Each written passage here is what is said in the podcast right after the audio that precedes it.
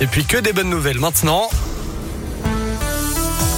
C'est le journal des bonnes nouvelles et ça se passe avec euh, Noémie Nabilon le temps qu'elle retrouve le journal des bonnes nouvelles. Elle était pas Il est prête. sous mes yeux, il faut juste que je l'ouvre. Voilà, on va y arriver. Allez-y Noémie, prenez votre temps.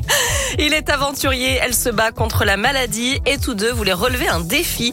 Rémi Camus, originaire de Villefranche-sur-Saône, a proposé à Dominique, qui manquait de force musculaire, de monter sur son tandem pour un défi médico-sportif et c'est ainsi qu'ils ont parcouru 650 km à vélo le long de la Loire. L'occasion de véhiculer un message d'espoir et de montrer que rien n'est impossible.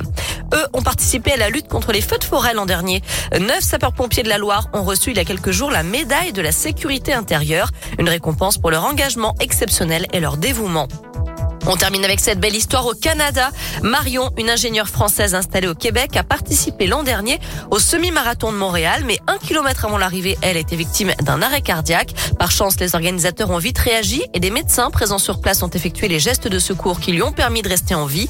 Et cette année, Marion a eu la chance de rencontrer l'un des médecins qui lui a sauvé la vie, justement. Il lui a d'ailleurs remis une médaille hautement symbolique, celle du semi-marathon de Montréal qu'elle n'avait pas eu la chance de terminer.